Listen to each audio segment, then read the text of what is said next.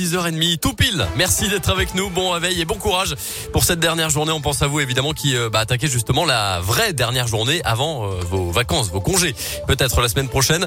Donc voilà, on est avec vous pour vous motiver ce matin. On va parler météo dans quelques instants pour aujourd'hui et pour le week-end. Et puis d'abord, on accueille Colin Cotte pour votre scoop info complet ici dans l'Ain et la Saône-et-Loire. Bonjour Colin. Bonjour Mickaël, bonjour à tous. Et à la une de l'actualité aujourd'hui, ce drame hier soir à Mâcon vers 20h30 selon le JSL. Un passant a aperçu une personne se jeter du pont Saint-Laurent qui traverse la Saône en plein centre-ville.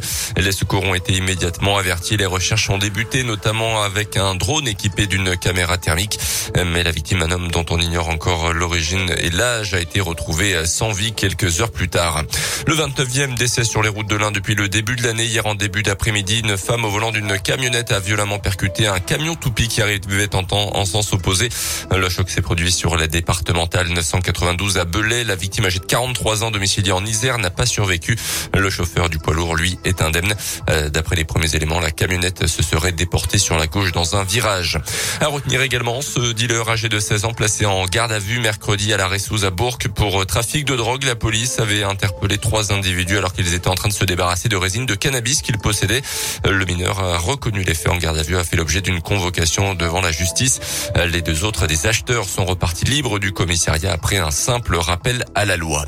Dans l'actu également, à trois jours maintenant de l'ouverture de la COP 26 à Glasgow, la Chine fait un geste en faveur du climat. Le plus gros émetteur de gaz à effet de serre de la planète s'est engagé hier officiellement à atteindre son pic d'émissions en 2030 et d'atteindre aussi la neutralité carbone avant 2060. Alerte à la bronchiolite en ce moment en France. 11 des 13 régions françaises sont en alerte rouge. Plus d'un millier d'enfants de moins de 2 ans ont été hospitalisés la semaine dernière. Les services de pédiatrie des hôpitaux tentent de s'adapter au mieux pour faire face en espérant que la situation s'améliore vite.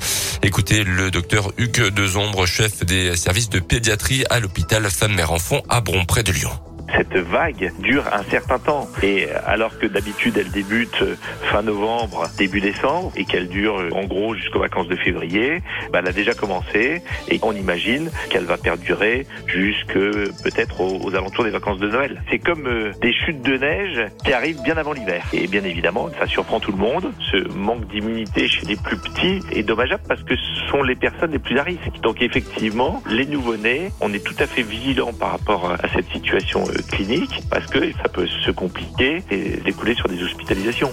Des défenses immunitaires plus faibles chez les bébés à cause notamment des derniers confinements qui ont réduit leur contact avec l'extérieur. Raison de plus pour adopter les bons réflexes, à commencer par les gestes barrières que l'on commence à bien connaître, le masque, le lavage des mains et se mettre à distance en cas d'infection. Dans un premier temps, privilégier une consultation chez le médecin généraliste plutôt que d'aller directement aux urgences. En foot, l'équipe de France féminine connaît le programme pour l'Euro 2022 en Angleterre. Les Bleus seront opposés à l'Italie, la Belgique et l'Islande en ce qui concerne la phase de groupe. Les Bleus qui devront terminer dans les deux premières places de ce groupe pour se qualifier pour les quarts de finale.